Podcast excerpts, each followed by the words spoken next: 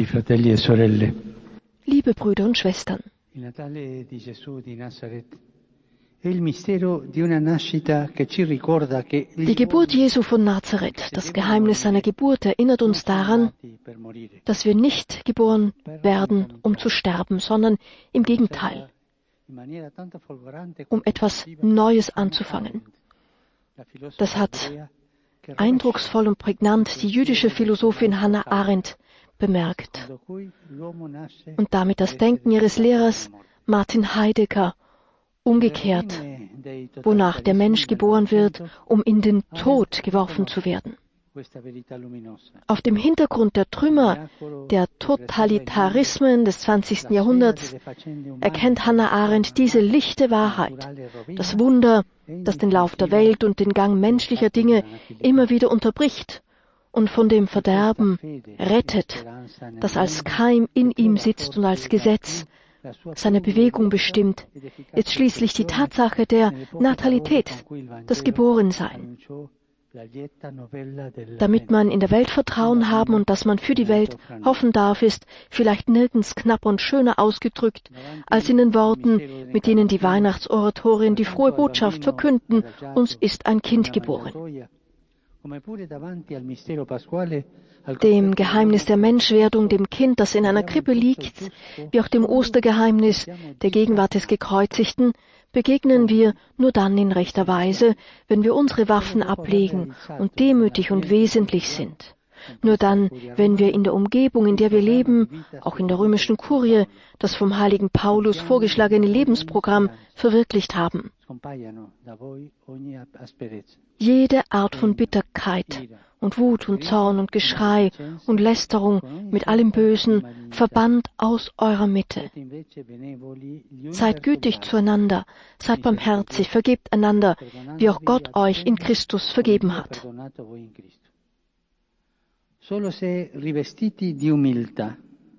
Nur dann, wenn wir einander in Demut begegnen und Jesus nachahmen, der gütig und von Herzen demütig ist,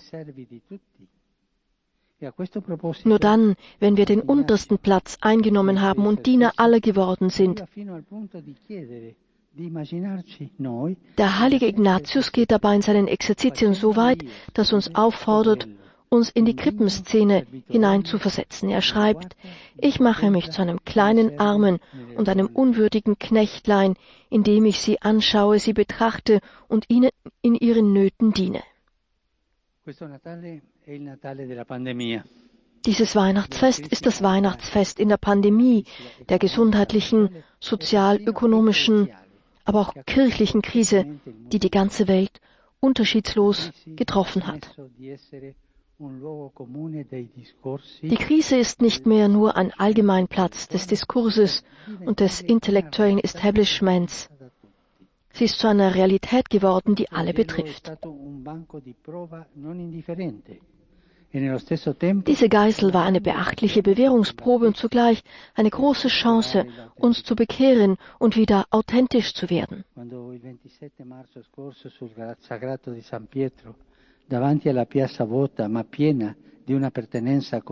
Als ich für alle und mit alle beten wollte am 27. März diesen Jahres auf dem leeren Petersplatz, der aber dennoch erfüllt war von einer allgemeinen Zusammengehörigkeit, die bis in den letzten Winkel der Erde reicht und uns alle vereint. Als ich für alle und mit allen dort beten wollte, hatte ich die Gelegenheit, die mögliche Bedeutung des Sturms laut anzusprechen, des Sturms, der die Welt heimgesucht hatte. Der Sturm legt unsere Verwundbarkeit bloß und deckt jene falschen und unnötigen Gewissheiten auf, auf die wir bei unseren Plänen, Projekten, Gewohnheiten und Prioritäten gebaut haben. Er macht sichtbar, wie wir die Dinge vernachlässigt und aufgegeben haben, die unser Leben und unsere Gemeinschaft nähren, erhalten und stark machen.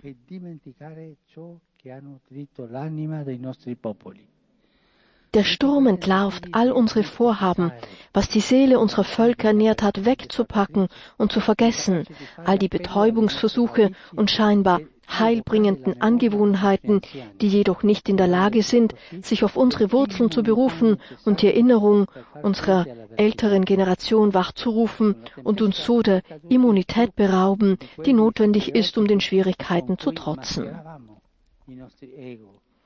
Mit dem Sturm sind auch die stereotypen Masken gefallen, mit denen wir unser Ego in ständiger Sorge um unser eigenes Image verkleidet haben. Und es wurde wieder einmal jene gesegnete gemeinsame Zugehörigkeit offenbar, der wir uns nicht entziehen können, dass wir nämlich alle Brüder und Schwestern sind. Die Vorsehung wollte es, dass ich gerade in dieser schwierigen Zeit die Enzyklika Fratelli Tutti schreiben konnte, die dem Thema der Geschwisterlichkeit und der sozialen Freundschaft gewidmet ist. Und eine wichtige Lehre aus den Kindheitsevangelien, in denen die Geburt Jesu erzählt wird, ist die eines neuen Zusammenwirkens und einer neu entstehenden Einheit zwischen den Hauptpersonen. Maria, Josef, die Hirten, die Sterndeuter und all jene, die auf die eine oder andere Weise ihre geschwisterliche Verbundenheit, ihre Freundschaft angeboten haben, damit das fleischgewordene Wort im Dunkel der Geschichte Aufnahme finden konnte.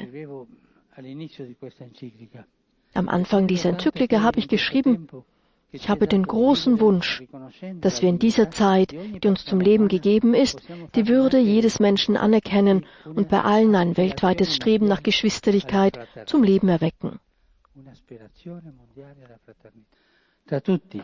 Ein weltweites Streben nach Geschwisterlichkeit zum Leben erwecken. Bei allem, dies ist ein schönes Geheimnis, das es ermöglicht zu träumen und das Leben zu einem schönen Abenteuer zu machen.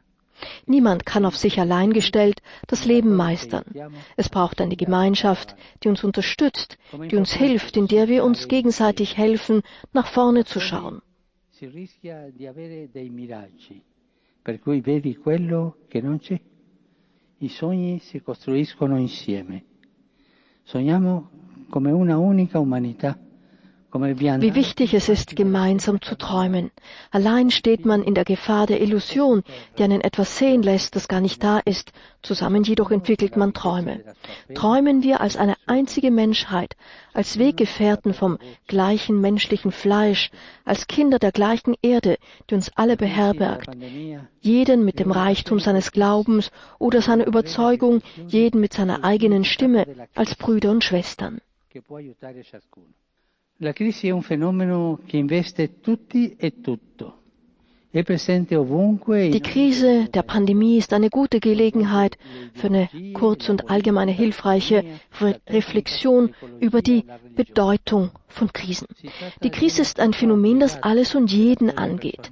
Sie kommt überall und in jeder Epoche der Geschichte vor und sie betrifft Ideologien, Politik, Wirtschaft, Technologie, Ökologie und auch Religion. Sie ist eine unumgängliche Phase der individuellen und sozialen Geschichte. Sie manifestiert sich als ein außerordentliches Ereignis, das immer ein Gefühl von Beklemmung, Angst, Unausgewogenheit und Unsicherheit bei den zutreffenden, bei den zutreffenden Entscheidungen hervorruft. Daran erinnert auch die etymologische Wurzel des Verbes krino, Krise. Die Krise ist das Sieben, das das Weizenkorn nach der Ernte reinigt. Auch die Bibel ist voll von Menschen, die solch ein Sieb durchlaufen haben, von Krisengestalten, die aber gerade dadurch Heilsgeschichte schrieben. Die Krise Abrahams, der sein Land verlässt und vor dem schweren und vor der schweren Prüfung steht, seinen einzigen Sohn Isaac Gott opfern zu müssen, findet in heilsgeschichtlicher Perspektive in der Geburt eines neuen Volkes ihre Auflösung. Diese Verheißung bewahrt Abraham jedoch nicht vor jenem Drama, in dem Verwirrung und Fassungslosigkeit nur aufgrund seines starken Glaubens nicht die Oberhand gewannen. Die Krise des Mose wird an seinem mangelnden Selbstvertrauen sichtbar. Wer bin ich, dass ich zum Pharao gehen und die Israeliten aus Ägypten herausführen könnte? Ich bin keiner, der gut reden kann. Mein Mund und meine Zunge sind nämlich schwerfällig. Ich bin ungeschickt im Reden, sagt Mose. Aus diesem Grund versucht er, sich der ihm von Gott übertragenen Aufgabe zu entziehen. Herr, sende andere. Aber durch diese Krise macht Gott, Gott Moses zu seinem Diener, der das Volk aus Ägypten herausführte. Elia, der Prophet, der so stark war, dass er mit dem Feuer verglichen wurde, sehnte sich in einer tiefen Krise sogar nach dem Tod. Dann aber erfuhr er Gottes Gegenwart nicht im stürmischen Wind, nicht im Erdbeben, nicht im Feuer, sondern in einem sanften, leisen Säuseln. Die Stimme Gottes ist niemals das Toben der Krise, sondern die ruhige Stimme, die gerade in der Krise zu uns spricht. Johannes den Täufer plagen Zweifel, ob Jesus der Messias sei, weil er nicht als der Reiche auftrat, den er vielleicht erwartet hatte. Aber gerade die Gefangennahme des Johannes führt Jesus dazu, aus dem Verborgenen in die Öffentlichkeit hinauszutreten. Und schließlich ist da die religiöse Krise des Paulus von Tarsus. Erschüttert durch die umwerfende Begegnung mit Christus auf dem Weg nach Damaskus, gibt er sein, seine Gewissheiten auf und folgt Jesus nach. E per questo è stato artefice di quella crisi che ha spinto la Chiesa a uscire fuori. Der heilige Paulus war in der Tat ein Mann, der sich von der Krise verwandeln ließ, und aus diesem Grund wurde er zum Architekten jener Krise, welche die Kirche über die Grenzen Israels hinausdrängte und bis an die Enden der Erde gelangen ließ. Wir könnten die Liste der biblischen Gestalten noch fortführen und jeder von uns könnte darin seinen eigenen Platz finden. Am aussagekräftigsten jedoch ist die Krise Jesu. Die synoptischen Evangelien machen deutlich, dass er sein öffentliches Leben mit der Krisenerfahrung der Versuchung beginnt. Auch wenn es den Anschein haben mag, dass bei dieser Begebenheit der Teufel mit seinen falschen Versprechungen die Hauptrolle spielt, so ist in Wirklichkeit der Heilige Geist der eigentliche Protagonist er ist es nämlich, der Jesus in dieser für sein Leben entscheidenden Zeit geleitet. Dann wurde Jesus vom Geist in die Wüste geführt, dort sollte er vom Teufel versucht werden.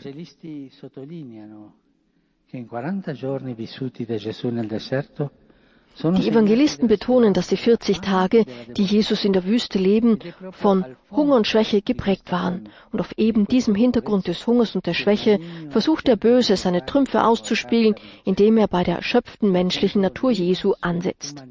Aber in diesem Menschen, der durch das Fasten geprüft war, erfährt der Versucher die Gegenwart des Sohnes Gottes, der die Versuchung durch das Wort Gottes zu überwinden weiß no mediante la propia. Gesù mai dialoga con il diavolo. Mai. Jesus hält nie Zwiesprache mit dem Teufel. Nie. Mit dem Teufel hält man keine Zwiesprache. Entweder Treibt er ihn aus, Jesus, den Teufel, oder er zwingt ihn zu sagen, wer er ist. Mit dem Teufel sollte man sich nie unterhalten. Später in Gethsemane befand sich Jesus in einer unbeschreiblichen Krise. Einsamkeit, Angst, Qualen, der Verrat des Judas und die Erfahrung vor den Aposteln verlassen worden zu sein. Schließlich dann die äußerste Krise am Kreuz, Solidarität mit den Sündern bis hin zu dem Gefühl, vom Vater verlassen worden zu sein. Trotzdem legte er seinen Geist voll Vertrauen in die Hände des Vaters, und diese vollständige und vertrauensvolle Hingabe eröffnete den Weg zur Auferstehung.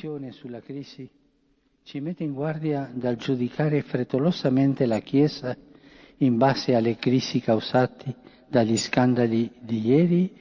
Diese Reflexion über die Krise warnt uns davor, die Kirche vorschnell nach den Krisen zu beurteilen, die durch die Skandale von gestern und heute verursacht wurden.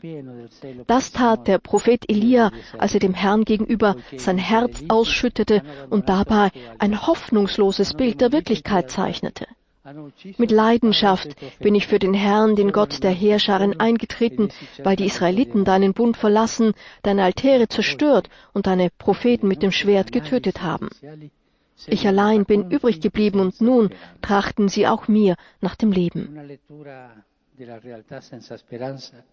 Wie oft scheint auch unseren kirchlichen Analysen die Hoffnung zu fehlen. Ein hoffnungsloser Blick auf die Wirklichkeit kann nicht als realistisch bezeichnet werden. Die Hoffnung gibt unseren Analysen das, was unsere kurzsichtigen Augen so oft nicht wahrnehmen können. Gott antwortet Elia, dass die Wirklichkeit nicht so ist, wie er sie wahrgenommen hat e tutte le bocche che non hanno baciato. Geh deinen Weg durch die Wüste zurück und begib dich nach Damaskus. Ich, ich werde in Israel 7000 übrig lassen, alle, deren Knie sich vor dem Baal nicht gebeugt und deren Mund ihn nicht geküsst hat. Es ist nicht wahr, dass Elia allein ist. Gott lässt auch weiterhin den Samen seines Reiches in unserer Mitte gedeihen. Hier in der Kure gibt es viele, die mit ihrer bescheidenen, diskreten, stillen, loyalen, professionellen und ehrlichen Arbeit Zeugnis ablegen. Auch unsere Zeit hat ihre Probleme, aber ebenso gibt es das lebendige Zeugnis dafür, dass der Herr sein Volk nicht im Stich gelassen hat. Der einzige Unterschied ist, dass die Probleme sofort in den Zeitungen landen, während die Zeichen der Hoffnung erst nach langer Zeit Schlagzeilen machen und das auch nicht immer.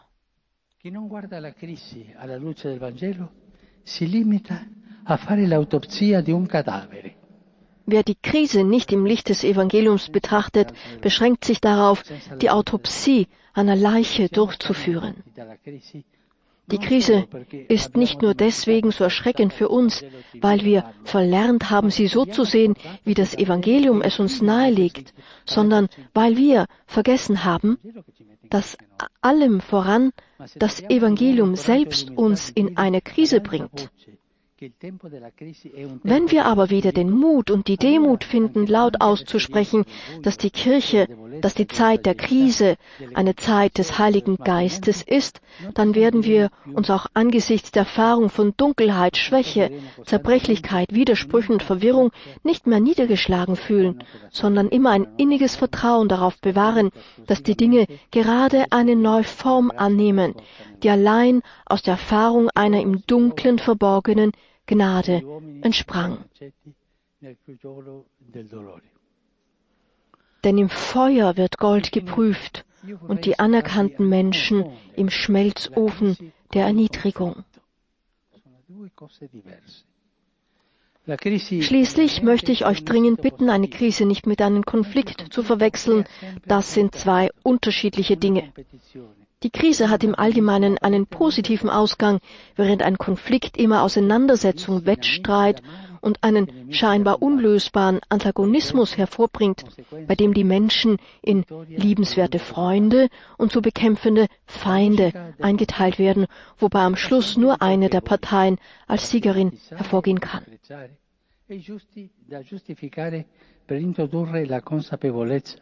molte volte magica die Logik des Konflikts sucht immer nach Schuldigen, die man stigmatisiert und verachtet, und nach Gerechten, über die man nichts kommen lässt, um das oft magische Bewusstsein zu schaffen, dass man mit dieser oder jener Situation nichts zu tun hat.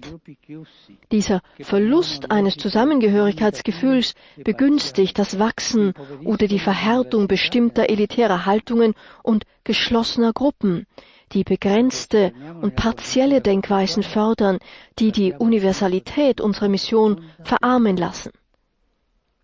Wenn wir im Auf und Ab den Konflikt verharren, der Konflikte verharren, dann verlieren wir den Sinn für die tiefe Einheit der Wirklichkeit. Interpretiert man die Kirche nach den Kategorien des Konflikts rechts und links, progressiv und traditionalistisch? Interpretiert man sie fragmentiert, polarisiert, pervertiert und verrät man ihr wahres Wesen? Sie ist ein Leib, der fortwährend in der Krise ist, gerade weil er lebendig ist, aber sie darf niemals zu einem Leib werden, der in einem Konflikt mit Siegern und Besiegten steht. In der Tat wird sie auf diese Weise Angst verbreiten, sie wird starrer und weniger synodal werden und eine einheitliche und vereinheitlichende Logik durchsetzen, die so weit von dem Reichtum und der Pluralität entfernt ist, die der Geist seiner Kirche geschenkt hat.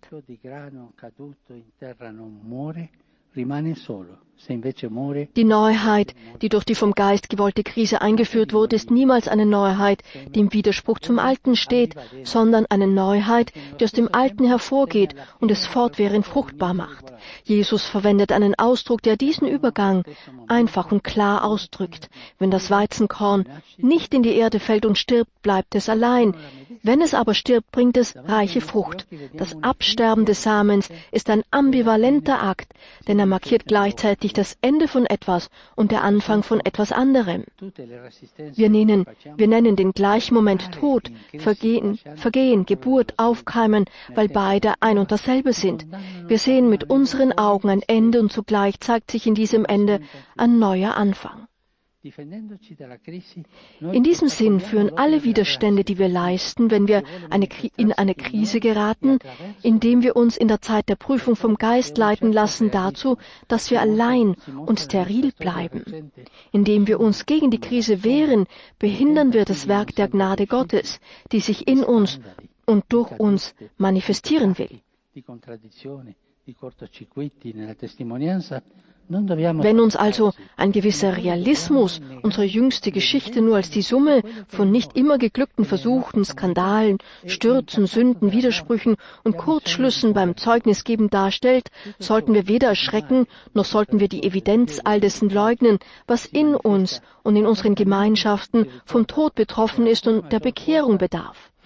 Alles, was böse ist, widersprüchlich, schwach und zerbrechlich und sich offen zeigt, erinnert uns noch stärker an die Notwendigkeit, alles Denken und Tun, das dem Evangelium nicht entspricht, in uns absterben zu lassen. Nur wenn wir eine bestimmte Mentalität absterben lassen, wird es uns auch gelingen, Platz für das neu zu schaffen, das der Geist ständig im Herzen der Kirche weckt. Sotto ogni crisi c'è sempre una giusta esigenza di aggiornamento, che è un passo avanti. In jeder Krise gibt es immer ein begründetes Bedürfnis nach einem Aggiornamento, einer Verhäutigung. Das ist immer ein Schritt nach vorne. Aber wenn wir wirklich eine solche Aktualisierung wollen, dann müssen wir den Mut zu einer umfassenden Bereitschaft haben. Wir müssen aufhören, die Reform der Kirche als das Flicken eines alten Kleides zu betrachten oder als schlichte Abfassung einer neuen apostolischen Konstitution.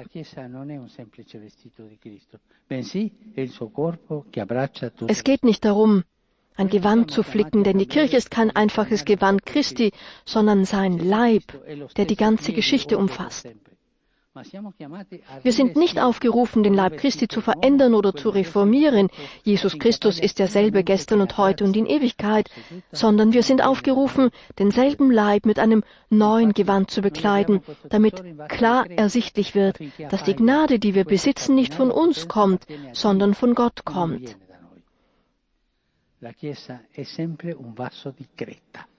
Denn diesen Schatz tragen wir in zerbrechlichen Gefäßen. So wird deutlich, dass das Übermaß der Kraft von Gott und nicht von uns kommt. Die Kirche ist immer ein zerbrechliches Gefäß aus Ton, wertvoll aufgrund ihres Inhalts und nicht aufgrund dessen, was sie manchmal von sich zeigt. dove si mostra la vita di un vaso di creta ma che ha fatto risplendere la grandezza di Dio e le riforme della Chiesa. Dies ist eine Zeit, in der es evident erscheint, dass der Ton, aus dem wir gebildet sind, der Lehm, angeschlagen ist, rissig und zerbrochen. Wir müssen uns darum bemühen, dass unsere Zerbrechlichkeit nicht zu einem Hindernis für die Verkündigung des Evangeliums wird, sondern zu einem Ort, an dem sich die große Liebe offenbart, mit der Gott, reich an Barmherzigkeit, uns geliebt hat und weiterhin liebt. Durante il periodo della crisi für die Zeit der Krise warnt uns Jesus vor einigen Lösungsversuchen, die von Anfang an zum Scheitern verurteilt sind. Niemand schneidet ein Stück von einem neuen Gewand ab und setzt es auf ein altes Gewand. Das Ergebnis wäre absehbar, das Neue wäre zerschnitten, denn zu dem Alten würde das Stück von dem Neuen nicht passen. Entsprechend füllt niemand jungen Wein in alte Schläuche, sonst würde ja der junge Wein die Schläuche zerreißen, er läuft aus und die Schläuche sind unbrauchbar. Jungen Wein muss man in neue Schläuche füllen. Das richtige Verhalten hingegen ist das des Schriftgelehrten, der ein Jünger des Himmelreichs geworden ist und der einem Hausherrn gleicht, der aus seinem Schatz Neues und Altes hervorholt. Der Schatz ist die Tradition, wie Benedikt XVI. in Erinnerung lief. Sie ist der lebendige Fluss, der uns mit den Ursprüngen verbindet, der lebendige Fluss, in dem die Ursprünge stets gegenwärtig sind, der große Fluss, der uns zum Hafen der Ewigkeit führt.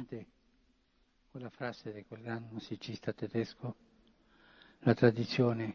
salvaguarda del futuro. Und Papst Franziskus zitiert einmal mehr das Wort von Gustav Mahler, den er den großen deutschen Komponisten nennt. Tradition ist nicht Anbetung der Asche, sondern das Weitertragen des Feuers. Das Alte ist die Wahrheit und Gnade, die wir bereits besitzen. Das Neue sind die verschiedenen Aspekte der Wahrheit, die wir allmählich verstehen. Keine geschichtliche Weise, das Evangelium zu leben, gelangt je zu einem erschöpfenden Verständnis desselben. Nessuna modalità storica di vivere il Vangelo esaurisce la sua comprensione. Wenn wir uns vom Heiligen Geist leiten lassen, werden wir der ganzen Wahrheit Tag für Tag näher kommen. Ohne die Gnade des Heiligen Geistes, selbst wenn man beginnt, die Kirche synodal zu denken, wird sie sich, anstatt sich auf die, Geme sich auf die Gemeinschaft zu beziehen, als eine beliebige demokratische Versammlung verstehen, die sich aus Mehrheiten und Minderheiten zusammensetzt wie ein Parlament. Aber das ist nicht Synodalität. Allein die Gegenwart des Heiligen Geistes macht den Unterschied.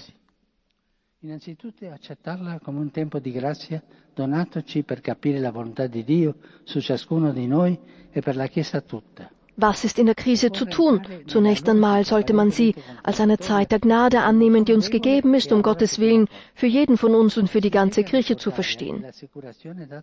Wir müssen uns auf diese scheinbar widersprüchliche Logik einlassen, die uns sagt, wenn ich schwach bin, bin ich stark. Wir müssen uns an die Zusicherung erinnern, die der heilige Paulus den Korinthern gegeben hat. Gott ist treu er wird nicht zulassen, dass ihr über eure Kraft hinaus versucht werdet. Er wird euch mit der Versuchung auch einen Ausweg schaffen, sodass ihr sie bestehen könnt. Von grundlegender Bedeutung ist es, den Dialog mit Gott nicht zu unterbrechen, auch dann nicht, wenn er mühsam ist.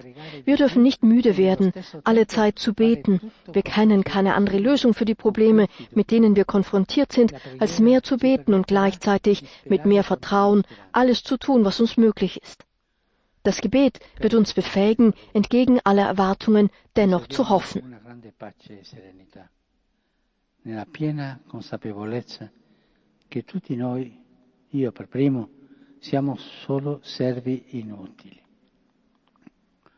ai quali il Signore ha usato misericordia.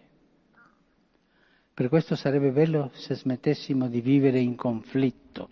Liebe Brüder und Schwestern, lasst uns großen Frieden und Gelassenheit bewahren, in dem vollen Bewusstsein, dass wir alle, ich zuerst, nur unnütze Knechte sind, denen der Herr Barmherzigkeit erwiesen hat. Aus diesem Grund wäre es schön, wenn wir aufhören würden, in Konflikt zu leben und uns stattdessen wieder bewusst würden, dass wir unterwegs sind. Der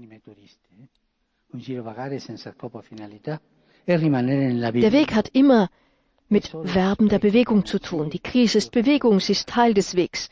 Der Konflikt hingegen ist ein scheinbarer Weg, ein Herumbummeln ohne Ziel und Zweck, ein Verweilen im Labyrinth, eine reine Energieverschwendung und eine Gelegenheit für das Böse.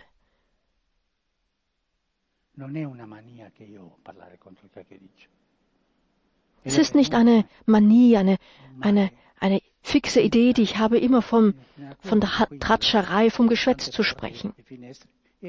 Das erste Übel, zu dem der Konflikt uns führt und von dem wir versuchen sollten, uns fernzuhalten, ist eben das Geschwätz, ist der Klatsch, der uns in der traurigsten, unangenehmsten und erstickendsten Selbstbezogenheit verschließt und jede Krise in einen Konflikt verwandelt.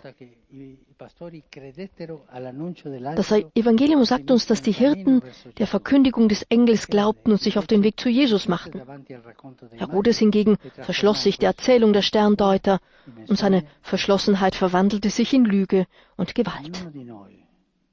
Jeder von uns, unabhängig von seinem oder ihrem Platz in der Kirche, möge sich fragen, ob er oder sie Jesus mit der Folgsamkeit der Hirten oder mit der Selbstbehauptung des Herodes folgen will. Erlaubt mir euch alle, die ihr mit mir im Dienst des Evangeliums steht, ausdrücklich um ein Weihnachtsgeschenk zu bitten. Eure großzügige und leidenschaftliche Mitarbeit bei der Verkündigung der frohen Botschaft vor allem an die Armen. Denken wir daran, dass nur der Gott wirklich kennt, der den Armen aufnimmt, der von unten mit seinem Elend zu uns kommt und der gerade in diesem Gewand von oben gesandt ist. Wir können das Antlitz Gottes nicht sehen, aber wir können ihn in seiner Hinwendung zu uns erfahren, wenn wir das Antlitz unseres Nächsten ehren, des anderen, der uns mit seinen Nöten in Anspruch nimmt.